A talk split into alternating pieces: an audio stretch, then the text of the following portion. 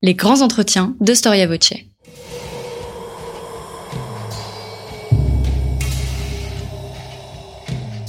Une émission de la rédaction de Storia Voce.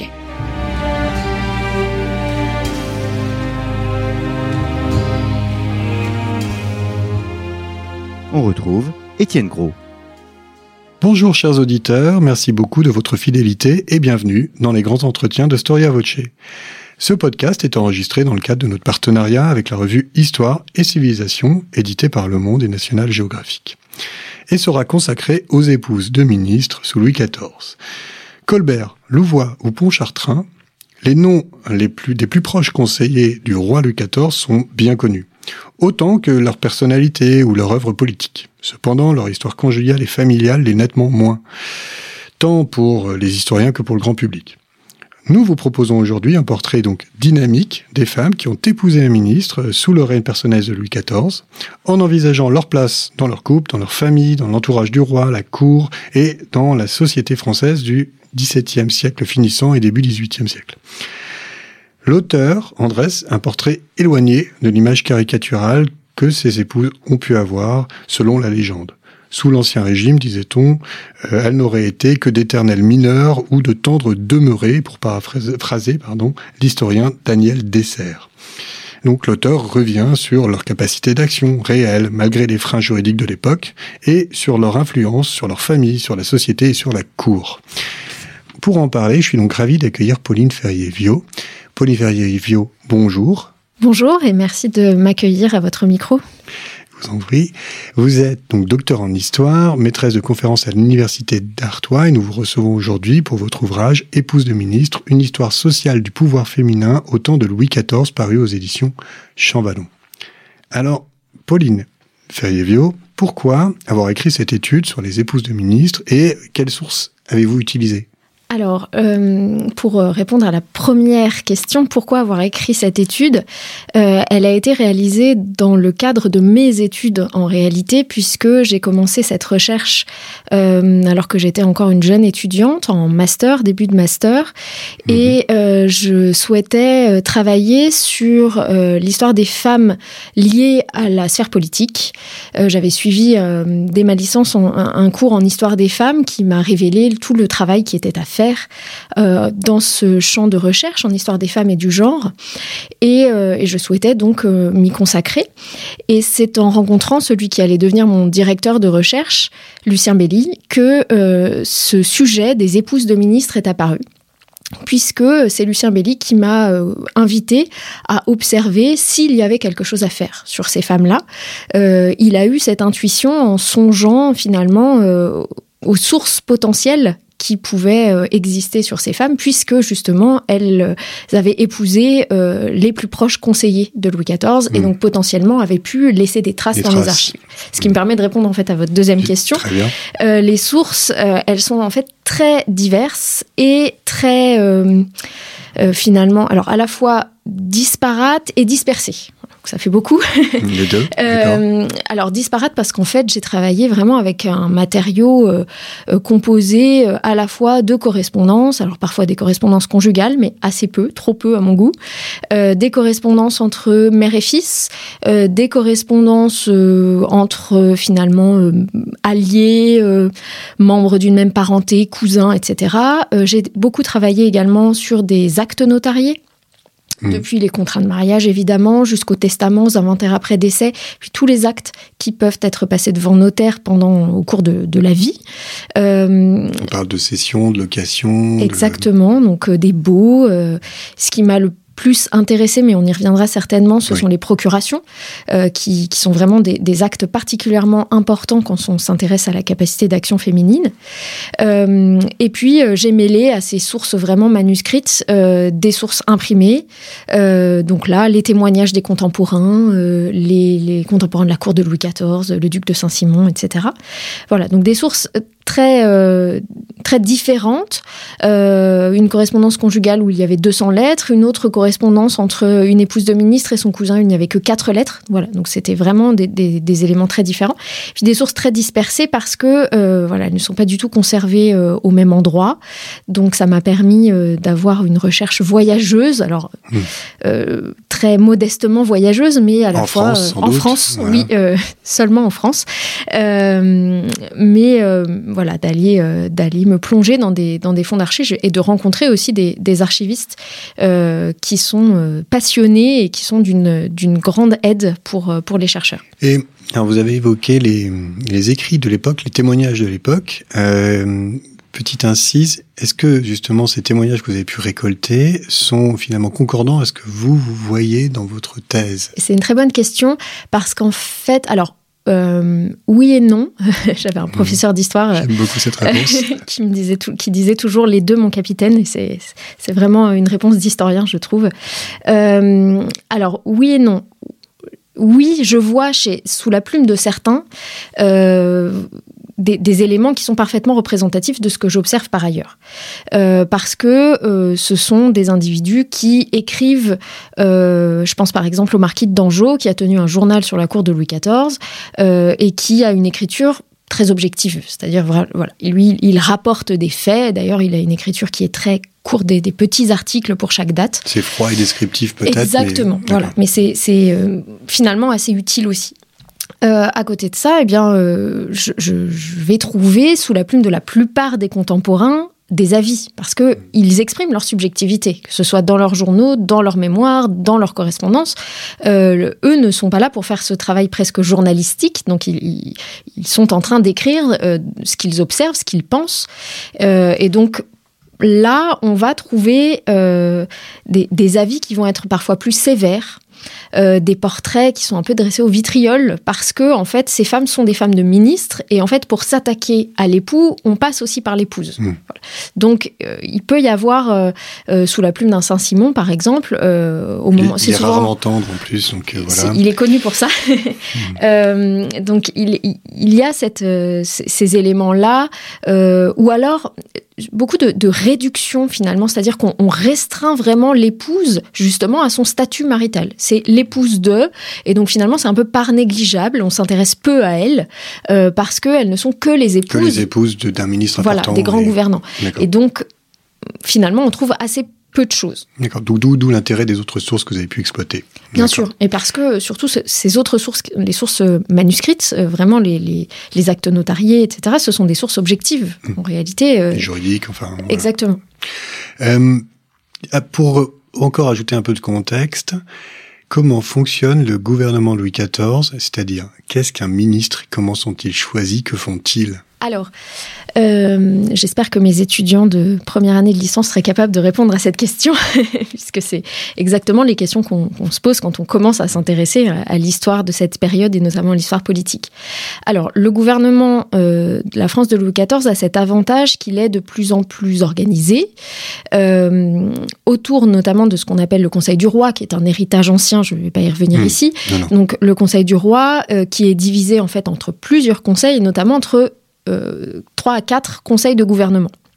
Au sein des conseils de gouvernement, on va retrouver un certain nombre d'individus, toujours des hommes, euh, qui sont donc les conseillers du roi, avec plusieurs statuts, euh, plusieurs fonctions. Et parmi eux se trouvent euh, ceux qu'on va appeler les ministres. En fait, l'appellation ministre, c'est une appellation euh, c'est- un abus de langage en réalité, puisque euh, sous le règne, du point de vue vraiment de la fonction et du point de vue presque juridique de la définition de la fonction, ne sont ministres que les ministres d'État. Donc les ministres d'État, c'est ceux qui participent à un seul de ces quatre conseils de gouvernement que je viens d'évoquer, qui est le conseil d'en haut, qu'on appelle aussi le conseil restreint, le conseil secret, euh, qui va aussi prendre le nom de conseil d'État sous le règne de Louis XV. Euh, donc dans ce conseil très restreint, on va trouver en général vraiment les plus proches conseillers du roi, euh, qui sont nommés en fait pour chaque euh, session de ce conseil. Et donc Louis XIV va pouvoir appeler euh, qui le souhaite, et ces personnes vont prendre le titre de ministre d'État. Mais en fait, ils sont très peu nombreux. Euh, pour les premiers conseils d'État, ils sont entre 4 et 8, donc c'est vraiment très très restreint. Euh, moi, j'ai choisi d'élargir la définition. Alors, je ne l'ai pas fait de moi-même, j'ai suivi en fait les, les spécialistes des- de l'histoire des institutions. Euh, notamment Bernard Barbiche qui a rédigé un, manuel sur les institutions françaises. Et donc euh, il explique que euh, son ministre en fait peuvent être considérés comme ministres euh, ceux qui détiennent une fonction particulière au sein du Conseil du roi. Mmh. Donc ce sont les secrétaires d'État, il y en a quatre, euh, le chancelier, qui est le chef de la justice, Important. et le contrôleur général des finances. Enfin, Mmh. surintendant, puis contrôleur général des finances. Donc c'est un poste, euh, oui, en plus on va en reparler, donc très bien. Alors quelles sont leurs origines sociales? Je vais dire majoritairement. Ils peuvent venir d'horizons différents, mais majoritairement, de d'où viennent-ils, de quelle couche sociale? Alors, c'est une particularité hein, du, du règne de Louis XIV euh, que d'avoir choisi des hommes qui venaient essentiellement de ce qu'on appelle la robe, c'est-à-dire la magistrature. Ce sont des hommes qui euh, ont exercé des charges de justice, ce qu'on appelle des offices de magistrature avant d'être ministres. Ils ont été choisis pour leurs compétences finalement, puisque euh, ils avaient des fonctions, pour le dire très simplement euh, et rapidement, dans les grandes cours de justice, dans les tribunaux euh, du, du royaume. Donc ça, c'est une particularité. Puisque Louis XIV voilà, a un peu rejeté euh, les, les- les membres des plus hauts lignages, des plus anciennes familles, pour se tourner vers euh, presque ces, en mettant beaucoup- plusieurs paires de guillemets, mais euh, vers ces spécialistes finalement aussi euh, de ces questions juridiques. D'autres pourraient dire des parvenus, c'est certainement de l'autre côté de la cour. Oui, peut-être des parvenus. je- moi, j'aurais tendance à dire l'inverse, en fait. C'est-à-dire que eux ont, ont- ont finalement euh, suivi une formation aussi euh, Mm. juridique. Ils ont euh, exercé un peu leur- leurs compétences dans les cours, notamment les cours souveraines. Ils ont été maîtres des requêtes. donc, euh, ils ont une certaine habitude du, du travail administratif. Donc, euh, Louis XIV va, va plutôt choisir euh, ses conseillers parmi ce, ce personnel de la magistrature. C'est une professionnalisation de la fonction. Euh, professionnalisation, je ne sais pas si on peut aller jusqu'à utiliser ce terme, on est toujours un peu prudent dans l'emploi du vocabulaire, mais en tout cas, c'est un peu cette image qu'on a, et puis c'est surtout très utile pour Louis XIV, parce qu'en fait, ces hommes-là ne doivent leur place qu'au roi. Donc, ils lui doivent une fidélité immense. Il y a une très grande loyauté hein, qui, transparaît dans les, lettres d'ailleurs de ces, ministres, euh, parce qu'ils ils ne doivent leur ascension finalement et leur présence au gouvernement qu'au choix du roi. Et, et leurs, leurs épouses viennent-elles du même milieu qu'eux? Oui et non, encore une fois, Mhm. double réponse.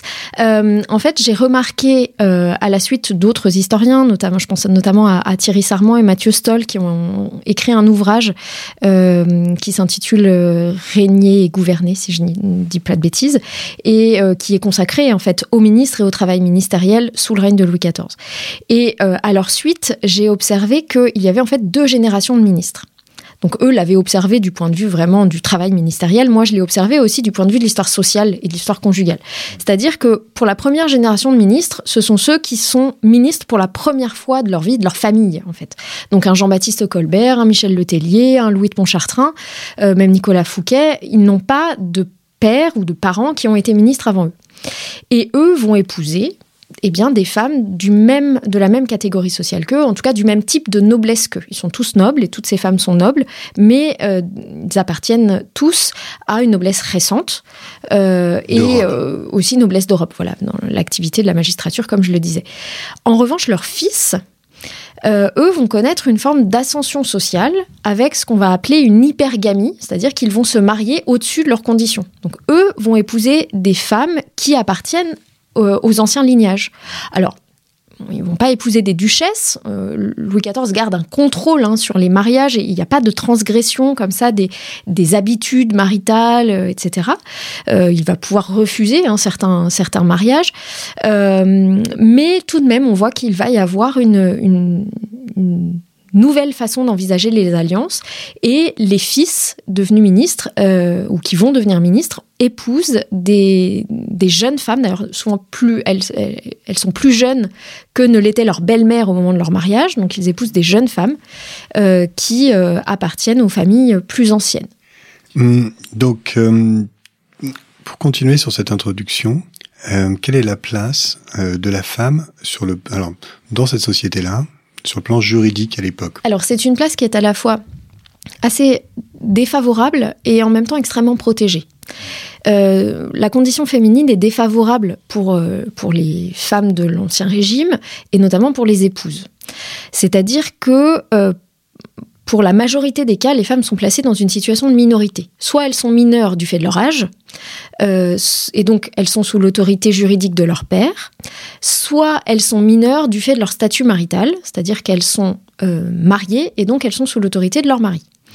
Ça signifie concrètement qu'elles euh, n'ont aucune quasiment aucune capacité juridique. Donc aucune capacité juridique, ça veut dire euh, incapacité à signer un contrat, je parlais d'actes notariés tout à l'heure, sans l'autorisation de leur père ou de leur mari, elles n'ont pas le droit de le faire. Elles sont très souvent accompagnées d'ailleurs, associées euh, donc c'est intéressant de voir que voilà il y, a cette forme d'association, mais euh, ça signifie qu'elles ne peuvent pas agir seules. Donc pas de signature de contrat, des témoignages en justice qui sont aussi très encadrés. Euh, elles peuvent en revanche se présenter devant un tribunal pour dénoncer euh, éventuellement un litige dont elles seraient victimes, mais il y a tout un encadrement qui, est fait. En même temps, c'est un statut qui est très protecteur, notamment pour les épouses, parce que euh, elles restent dépositaires de biens, c'est-à-dire qu'on les dote quand elles se marient, et la dot leur appartient en propre. propre. Voilà, ça reste leur propriété. Et donc là, le mari n'a pas le droit de dilapider les biens de la dot, parce que, mais c'est pas c'est pas parce que ça appartient à l'épouse, c'est parce qu'en fait ces biens sont, sont donnés à l'épouse pendant son mariage dans la perspective d'être ensuite transmis à des héritiers. C'est une perspective de lignage. Exactement. On est vraiment dans une, une vision très euh, linéaire et très verticale. Euh, on est vraiment dans cette image de la lignée et du lignage. Donc on est dans la transmission et les femmes finalement ne sont que des étapes. Voilà, des, des dépositaires sur une génération. Exactement. Hmm. Et qu'est-ce qu'on attend d'une épouse à cette époque? Alors, je fais référence à un moment de votre ouvrage où notamment vous décrivez euh, trois devoirs, il me semble. En tout cas, vous me direz si je l'ai bien résumé. Bonne mère, bonne chrétienne, bon réseau. Voilà, je l'ai résumé comme ça. Voilà, je vous laisse euh, réagir. Euh, oui, alors c'est plus même que de ce qu'on attend des épouses, c'est un peu ce qu'on attend des femmes, c'est-à-dire euh, en, leur proposant finalement presque ces trois destins-là. Euh, qui peuvent se combiner parfois. Alors, bonne chrétienne, on peut être juste bonne chrétienne si justement on fait le choix de qu'on nous impose d'entrer dans les ordres. Mhm. Euh, ça peut se combiner au fait d'être euh, une bonne mère si on est marié, mais il faut continuer d'être une bonne chrétienne aussi. Mhm. et surtout si on est effectivement épouse, effectivement, dans la noblesse, il faut apporter cette parenté, ces alliances. un mariage n'est jamais euh, l'union de deux individus. Enfin, pas seulement l'union de deux individus. C'est loin euh, d'être que cela, en tout cas. Exactement. Surtout dans les milieux sociaux euh, sur lesquels j'ai travaillé, c'est-à-dire ceux de la noblesse, où il y a des enjeux patrimoniaux très importants. Donc, en fait, au moment du mariage, c'est la fusion de deux patrimoines.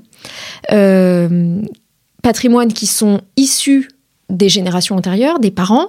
Donc c'est la fusion aussi de deux familles et la création vraiment d'un réseau de parenté, mais aussi d'alliances plus larges. C'est-à-dire que euh, les amis, pour le dire simplement, ou les alliés de la famille du mari deviennent ensuite des alliés potentiels pour la famille de l'épouse. Mhm. Donc effectivement, il y a toute une stratégie. On parle de stratégie matrimoniale, ça a été euh, assez étudié.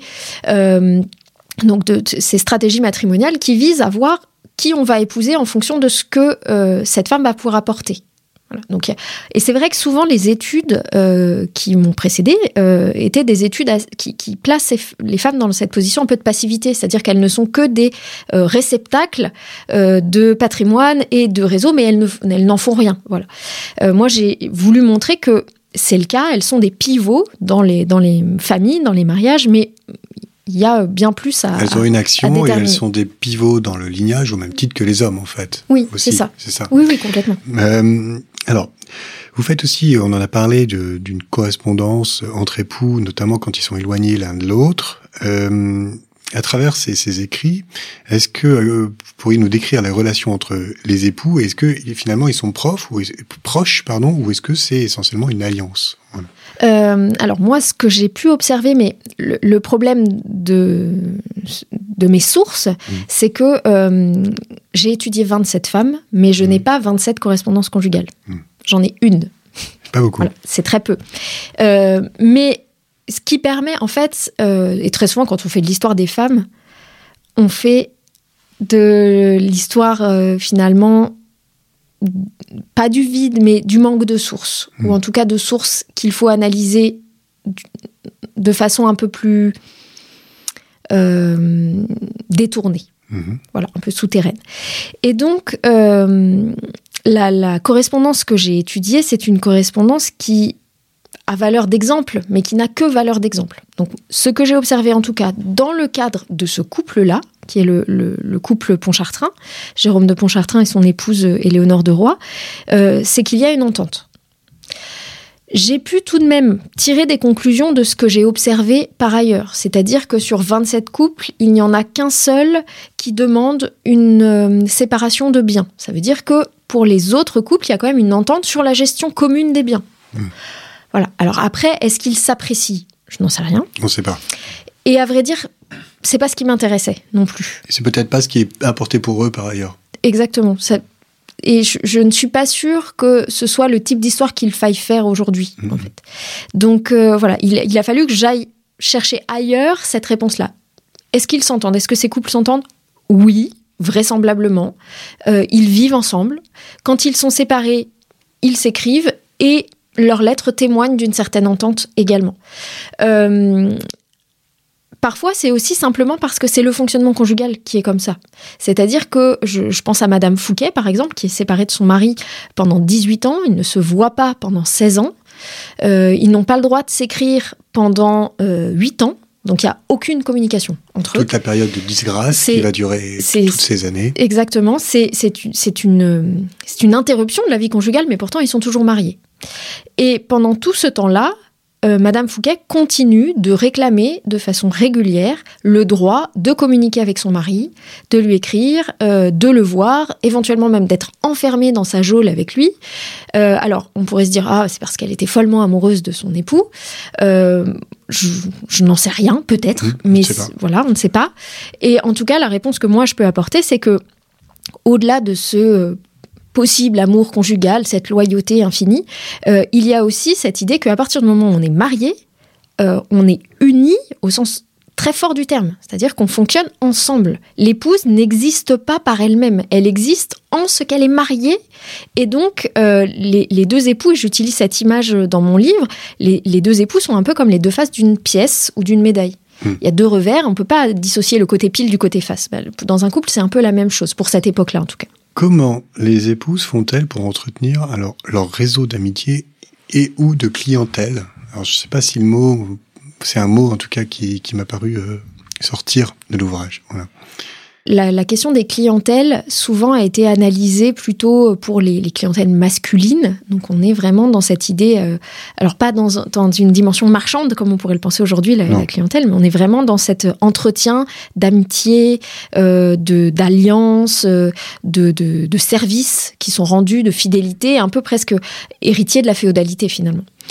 Euh, pour les, donc, on- ce qu'on a pu montrer aussi, hein, ce que l'historiographie a montré, c'est que les femmes ont un rôle à jouer euh, dans cette, euh, cette formation et cet entretien de la clientèle. Alors, leur rôle, c'est, ça va être très souvent d'entretenir les réseaux par la réception. C'est-à-dire que ce sont les femmes qui vont organiser des repas, des fêtes, des balles, alors voilà, en fonction de leurs moyens et en fonction Mm. aussi de leur lieu de vie. Quand on est à la cour, ben, on organise des balles.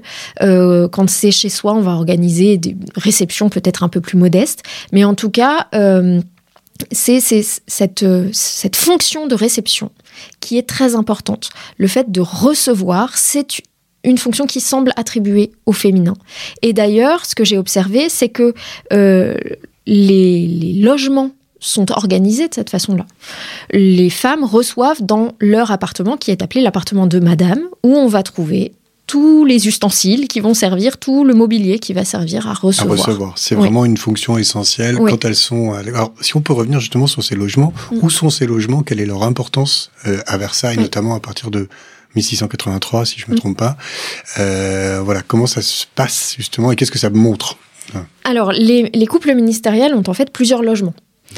Euh, ils vont avoir très souvent un logement à Paris, un hôtel particulier, qu'ils font, soit qu'ils achètent, soit qu'ils font bâtir. Euh, ils vont avoir des habitats, des logements, euh, j'allais dire, seigneuriaux, ruraux, Province, voilà, enfin. de façon assez classique, qu'ils fréquentent de façon peu, enfin assidu, plus ou moins assidu, ça dépend vraiment des, cas. Et puis euh, effectivement, à partir du moment où la cour s'installe à Versailles, donc 1682-1683, eh bien euh, les, ministres et les couples ministériels vont bénéficier de logements dans les ailes des ministres. En plus, ce qui est très intéressant, c'est que les ailes des ministres, ce sont les premiers bâtiments que l'on voit lorsque l'on arrive dans l'espace du château. C'est vraiment les, deux premiers bâtiments. Euh, D'ailleurs, c'est intéressant puisqu'aujourd'hui la, la billetterie du château et la boutique sont installées dans euh, l'aile gauche des ministres.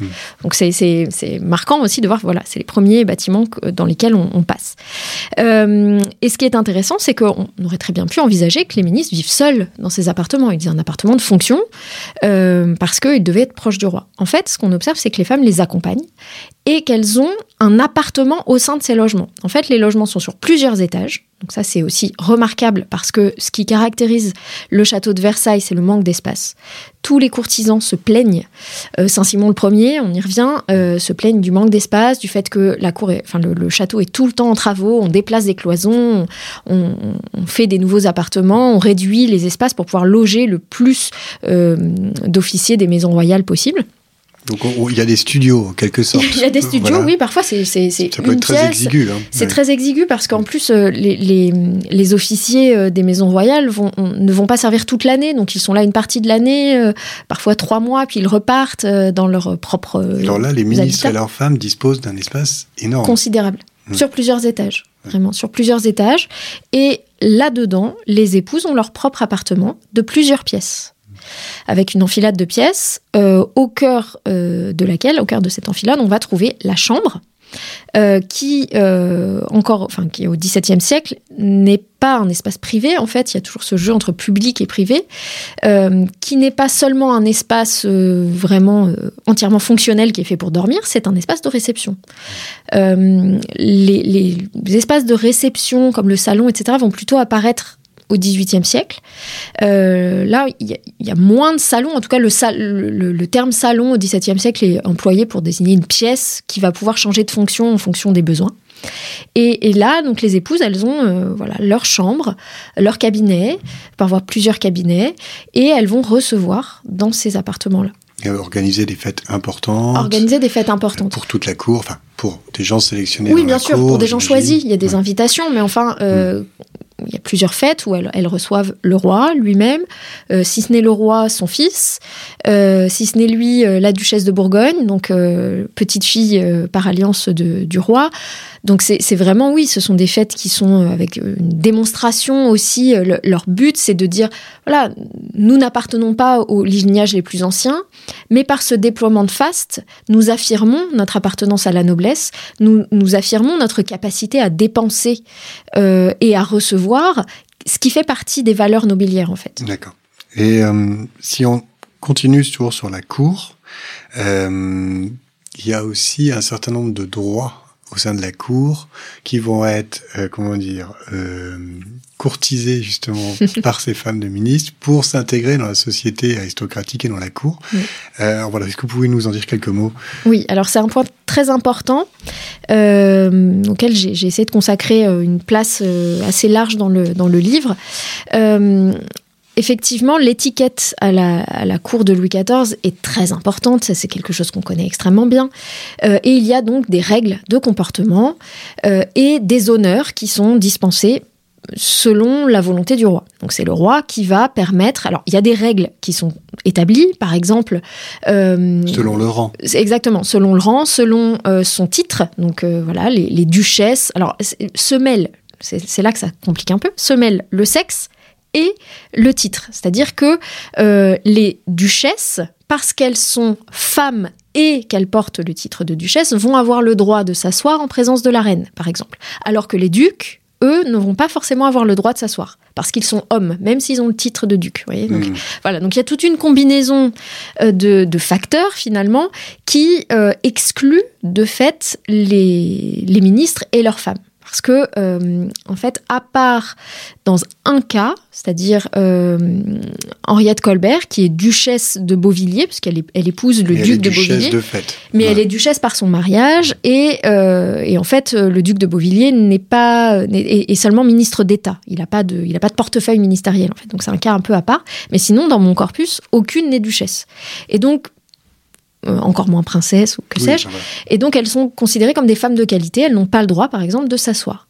Mais, à certains moments, pour récompenser soit le ministre, soit directement l'épouse, eh bien, Louis XIV va autoriser, dans des moments très restreints, très euh, euh, Symbolique. symboliques aussi, oui, euh, ces femmes à, par exemple, s'asseoir. Alors, là encore, hein, on- c'est c'est tout le, le- toute la magie et toute la saveur de l'étiquette à la cour du roi, c'est-à-dire que on va les autoriser à s'asseoir sur un tabouret, pas sur une chaise, encore moins sur un fauteuil. Donc c'est un tabouret. Et quand même la seulement- différence. Exactement, tout est, tout est notion de distinction. Voilà. Donc le tabouret n'est pas la chaise, le tabouret n'est pas le fauteuil, et seulement à la toilette de la reine le matin. Voilà. Donc elles n'ont pas le droit de s'asseoir toute la journée. C'est seulement à la toilette du matin pour la reine. Ou bien pour ensuite celle qui va représenter un peu la figure royale féminine, la duchesse de Bourgogne, euh, lorsqu'il n'y a plus de, de reine à la cour et que la duchesse de Bourgogne euh, euh, eh bien, arrive après, donc à la fin des années 1690 les, les épouses de ministres captent effectivement ces honneurs. Euh, elles ne peuvent façon- pas les réclamer. hein. C'est une façon de te prouver qu'elle s'intègre dans le monde de la cour, c'est ça? C'est une façon. Alors, pour elles, c'est effectivement c'est un enjeu d'intégration, mais c'est euh, comme c'est le roi qui choisit, c'est un moyen aussi pour lui de montrer que le service du roi, c'est-à-dire pas seulement le service domestique, pas le fait de le servir directement euh, dans, dans sa maison royale, mais le fait d'être au service du roi, c'est-à-dire au service de l'État devient en fait une fonction majeure, particulièrement prestigieuse, très honorable, et on sait combien la valeur de l'honneur est essentielle euh, pour la noblesse. Et donc, il faut, il faut reconnaître ça, il faut reconnaître cette honorabilité et donc récompenser. Pour autant, ce sont des honneurs qui sont toujours restreints, toujours circonscrits, comme je, comme je viens de le Ce dire. qui veut dire qu'in in fine, ces familles, même si elles se mêlent à l'aristocratie euh, ancienne, ne seront jamais totalement considérées comme faisant partie de cette aristocratie. Le plafond de verre existe déjà au XVIIe siècle. Très bien. Euh, je reprends, je reviens un peu en arrière sur le, statut de la mère aussi qu'elles ont, euh, sur un point médical, mais euh, il est risqué d'enfanter à cette époque pour toutes les femmes et donc pour les épouses du ministre aussi, et ça le restera encore longtemps. Qu'en est-il de la pratique de la saignée à cette époque? Voilà, C'est une question précise, Mm. mais voilà. Euh, alors c'est une, une pratique qui est très courante. Alors moi je suis pas spécialiste d'histoire médicale. Euh, pour ça je, voilà, je peux renvoyer euh, tous ceux qui, qui écouteront aux, aux travaux d'Emmanuel Berthiaud par exemple sur la grossesse et le, le regard médical ou un, un livre très récent qui est sorti il y a quelques jours euh, justement sur le- l'accouchement à la cour. Le fait, de- je ne sais plus le, le titre exact, mais c'est un ouvrage de Pascal Mormiche euh, enfanté à la cour, je crois. Euh, donc voilà, il y, y a énormément de travaux. Et il y a eu des travaux aussi sur le- l'imaginaire du sang euh, via les menstruations et via la saignée. Alors pour la pratique de la saignée, c'est quelque chose qui est très courant, c'est-à-dire que c'est un traitement, j'ose pas dire médical, mais en tout cas qui vise à soigner. Voilà Voilà. euh, qui vise à soigner, qui est euh, utilisé parce que, euh, en fait, on, on re- enfin, les, les connaissances de cette période reposent encore énormément sur la théorie des humeurs, avec cette idée que euh, un corps malade est un corps qui voit ses fluides être déséquilibrés. Déséquilibré. Et donc, il est nécessaire parfois de purger le corps et d'enlever du sang pour rééquilibrer ses humeurs et ses fluides. Pour autant, euh, j'ai pas beaucoup de traces de, ces traitements. Alors, moi, j'ai plus des, traces d'autres traitements comme les eaux, les, cures thermales, qui se développent aussi à cette période. Euh, déjà, dès le début du XVIIe siècle, hein, le, cardinal de Richelieu était euh, visiblement très euh, amateur, en tout cas, prenait les eaux régulièrement en différentes stations thermales, ce qui sont devenues des stations thermales. Et donc, moi, je, vois davantage ces traitements-là. Et il y a peut-être aussi une forme de, on commence à, à dépasser en fait la vision de la saignée, mais c'est le mot, le tournant historique en fait, peut-être. euh, Peut-être. je, je, je saurais mal le dire. En tout cas, la saignée garde quand même une place euh, prépondérante. Euh, moi, je vois dans des, dans des registres de charité qui sont tenus par une épouse de ministre, euh, Marine Maupoux, Ah oui, elle finance des saignées. Donc on voit quand même que lorsque on doit soigner, on passe d'abord par la saignée. Et pour les pauvres, quand elle doit les aider à soigner, elle leur paye des saignées d'abord. Bon, c'est peut-être parce qu'elle va pas leur payer des cures thermales, mais Aussi, bon, oui. mais, parce qu'ils ne peuvent cas, pas se déplacer, etc. Mais Ça fait partie de l'effort qui est fourni Oui. sur cette partie-là, on y reviendra. Euh, alors, je continue. Donc, est-ce que les femmes ont une réelle autorité, malgré le fait qu'elles soient mineures juridiquement, dans, sur leur famille? Euh, alors oui, sur leurs enfants. euh, oui, il y, a une- il y a une autorité, euh, notamment sur les jeunes enfants. C'est quelque chose de très traditionnel finalement. C'est la mère qui est en charge de l'instruction, de l'éducation, du catéchisme dans les premières années, que ce soit pour les filles ou pour les garçons. Donc euh, c'est pour ça que très souvent euh, les femmes sont assez instruites, notamment dans la noblesse, elles savent lire, elles savent écrire, euh, parce que justement elles sont les premières à devoir renseigner leurs enfants, à leur apprendre les, préceptes de la religion chrétienne. Euh, donc oui, elles ont une, autorité éducative, j'allais dire, qui peut ensuite être poursuivie.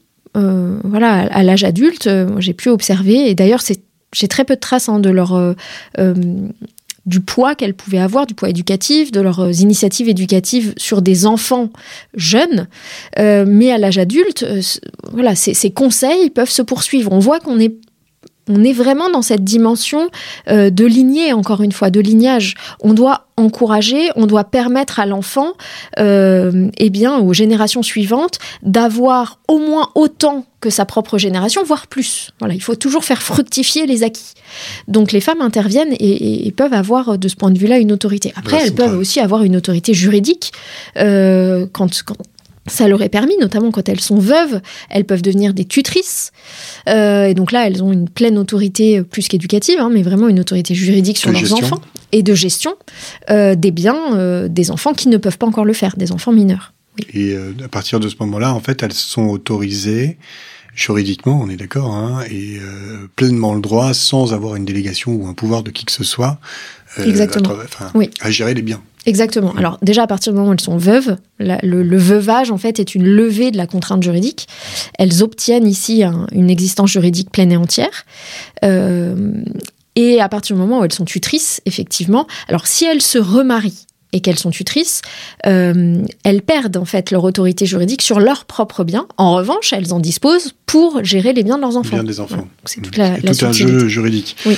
Euh, et lorsqu'elles sont toujours mariées, qu'elles ne sont pas veuves, est-ce qu'elles peuvent justement, euh, est-ce qu'elles jouer un rôle dans la gestion des biens de la famille? Voilà. Oui. Ça, c'est vraiment le, cœur du livre. Enfin, c'est le deuxième chapitre, mais euh, c'est vraiment euh, un, élément central, il me semble, parce que c'est justement ici que naît ce que je voulais montrer dès le départ. Voilà, Hmm. c'est ici que j'ai pu l'e- l'exprimer euh, de, de la façon la plus euh, manifeste. Et donc oui, elles ont un rôle de gestion qui est très important. Alors, soit, soit parce qu'elles sont associées, comme je le disais tout à l'heure, euh, elles sont propriétaires de leurs biens, sans en être les gestionnaires, puisqu'elles sont inférieures juridiquement. Mais pour autant, elles peuvent être associées à leur mari. Et c'est l'expression qu'on trouve dans les actes notariés. L'épouse hein, associée. Euh, par l'autorisation ou autorisée du mari.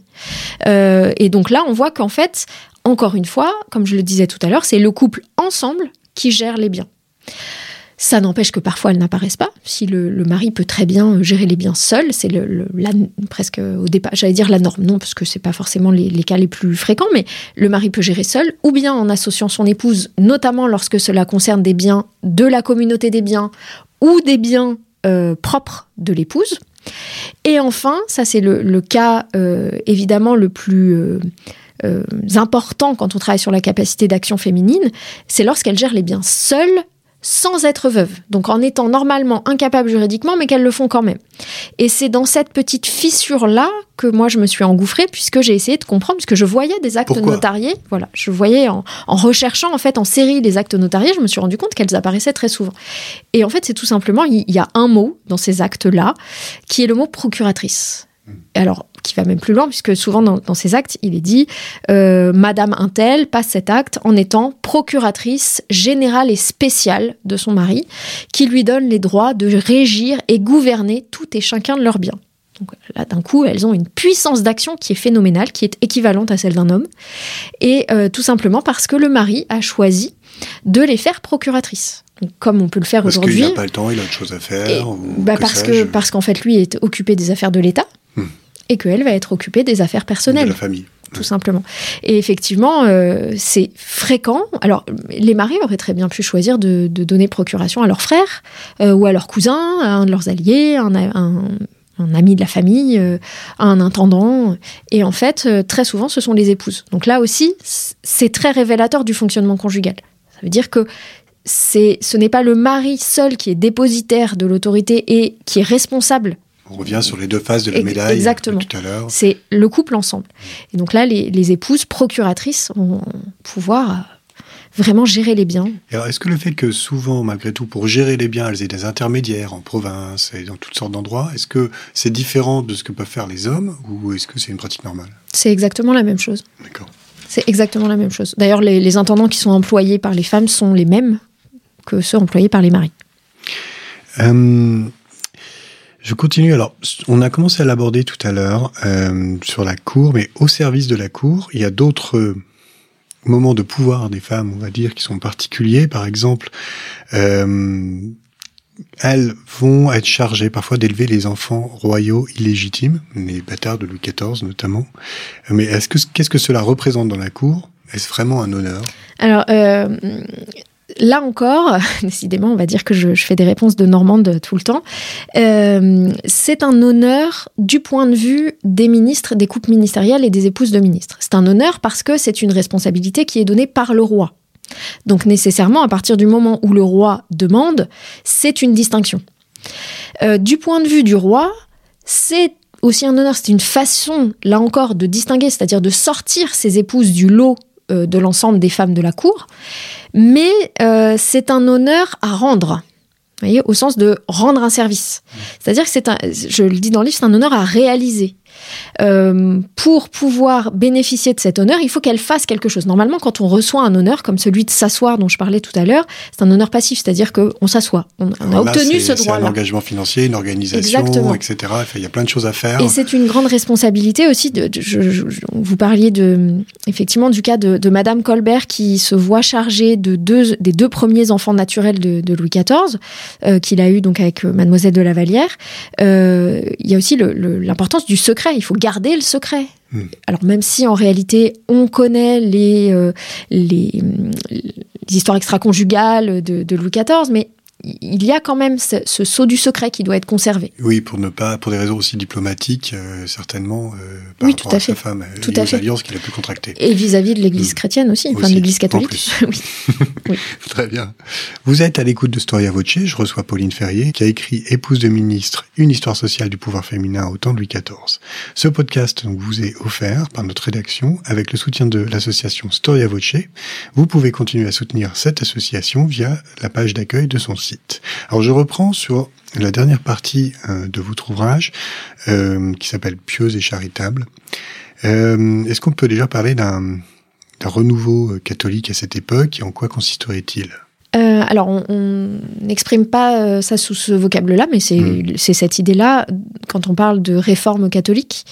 Euh, réforme catholique qui aurait, euh, alors moi je ne suis pas spécialiste d'histoire religieuse, mais qui aurait des, des- déjà des racines très profondes à la fin du Moyen Âge et qui aurait été peut-être accélérée par la naissance de la réforme. Là, je parle de la réforme protestante cette Mhm. fois, donc euh, au début du, du XVIe siècle. Euh, et donc ce, ce renouveau catholique, effectivement, cette réforme catholique, c'est une, une nouvelle façon d'envisager la pratique. C'est-à-dire que, évidemment, hein, le, le credo reste le même, le cadre, le- les textes Les sont les mêmes, Les dogmes n'ont pas changé. Exactement. Euh, mais la pratique est une pratique un peu renouvelée, beaucoup plus intériorisée, personnelle, Personnel.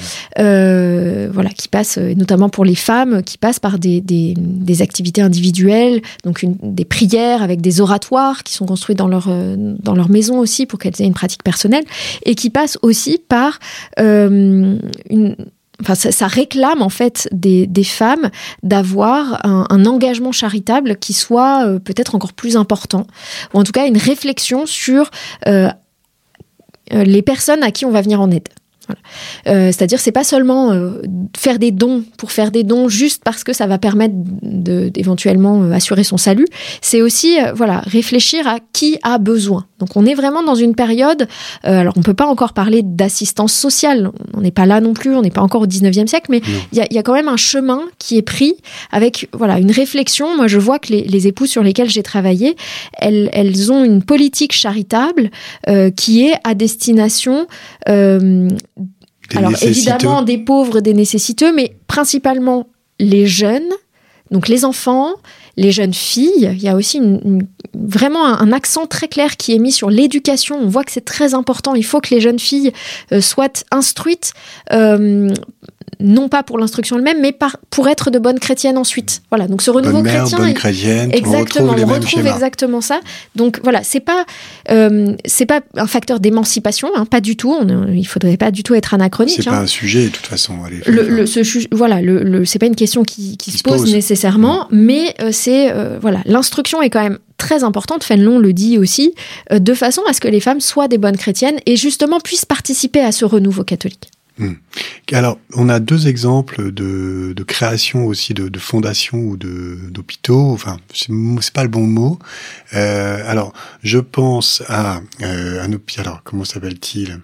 L'Hôtel Dieu de Pontchartrain. L'Hôtel Dieu de Pontchartrain et dans Paris même, euh, l'ancêtre de l'hôpital Trousseau. Oui. Alors, qui s'appelle des enfants trouvés. Oui, c'est ça. Euh, alors, pour l'un, c'est une vraie création de la part d'une épouse de ministre, et pour l'autre, c'est une participation à l'agrandissement et à la construction de la chapelle de cet hôpital. Donc, dans le premier cas, pour euh, l'Hôtel Dieu des Bordes, qui est l'Hôtel Dieu donc de la Seigneurie de Pontchartrain, c'est une, une, vraie création, c'est-à-dire que le couple Pontchartrain, là encore, ensemble donc, euh, j'ai travaillé sur des femmes, mais en fait, je travaille aussi beaucoup sur les couples. là, euh, l'épouse est extrêmement impliquée dans ce projet. Exactement. Eh, ils sont tous les deux euh, créateurs et administrateurs de l'hôpital. C'est-à-dire que ils vont créer, alors ce qu'on appelle effectivement, alors, le, terme est utilisé, hôpital ou hôtel-dieu, c'est-à-dire un lieu d'accueil pour les pauvres. D'ailleurs, on dit souvent les pauvres malades. En fait, c'est voilà des gens que l'on va soigner. Alors les soins, c'est essentiellement les nourrir. Hein, en fait, hmm. c'est voilà, ou éventuellement pratiquer la saignée, effectivement. Mais les remèdes sont quand même très précaires et limités. Donc c'est essentiellement les nourrir, leur donner euh, un régime alimentaire un peu plus carné ou ce genre de choses, euh, les, retaper si je pourrais, si je puis mhm. dire. Euh, et puis dans le dans le second cas, donc avec l'hôpital des enfants trouvés, donc c'est pas une création euh, d'une épouse de ministre, euh, mais euh, donc c'est Madame Daligre, la chancelière Daligre, qui contribue en fait à faire construire au sein de cet hôpital la chapelle. Donc là encore, on a un lien très fort qui est tissé entre femmes et religion, femmes et pratiques religieuses et orthodoxie aussi euh, religieuse. Et donc, euh, elle donne l'argent nécessaire pour faire agrandir l'hôpital et faire construire cette chapelle. Elle demande même à, avoir un petit terrain pour habiter à côté de ses enfants à, qui elle a euh, permis justement d'avoir un, lieu d'accueil qui soit plus vaste et mieux desservi, on va dire. Parfait. au final, ces femmes ont-elles une réelle capacité d'action dans la société du XVIIe siècle finissant et du début du XVIIIe siècle? Alors là, il n'y aura pas de réponse euh, de Normande. Ce sera un très grand oui. oui. il y a une vraie capacité d'action. Euh, mais c'est une capacité d'action qui est toujours, là encore, circonscrite. Moi, j'ai passé mon temps, en fait, à faire une histoire euh, des nuances. Voilà. J'ai travaillé sur des interstices, j'ai travaillé sur des fissures, sur des petits moments où elles peuvent intervenir. Et à partir du moment où elles le font, c'est que ça existe. Pour autant, ça ne veut pas dire que c'est la majorité, ça ne veut pas dire que c'est la généralité, ça ne veut pas dire que c'est euh, quelque chose qui se fait tout le temps. Mais c'est possible. Mais à partir du moment où c'est possible, voilà, l'histoire des possibilités féminines, c'est quelque chose de très important. C'est quelque chose qui a souvent été euh, un peu mis sous le tapis, euh, aussi dans l'historiographie, alors qu'en réalité, c'est criant de, de, de réalité. Hmm. Eh bien, merci beaucoup, Pauline Ferrervio, d'avoir répondu à nos questions. Euh, je rappelle que vous êtes donc docteur en histoire et euh, maîtresse de conférences à l'université d'Artois. Nous vous recevions aujourd'hui pour votre ouvrage Épouse de ministre, une histoire sociale du pouvoir féminin autour de Louis XIV, paru aux éditions Champvallon. Il me reste à vous remercier, chers auditeurs, pour votre fidélité et à bientôt pour un nouveau numéro de nos grands entretiens. Je vous souhaite une excellente semaine.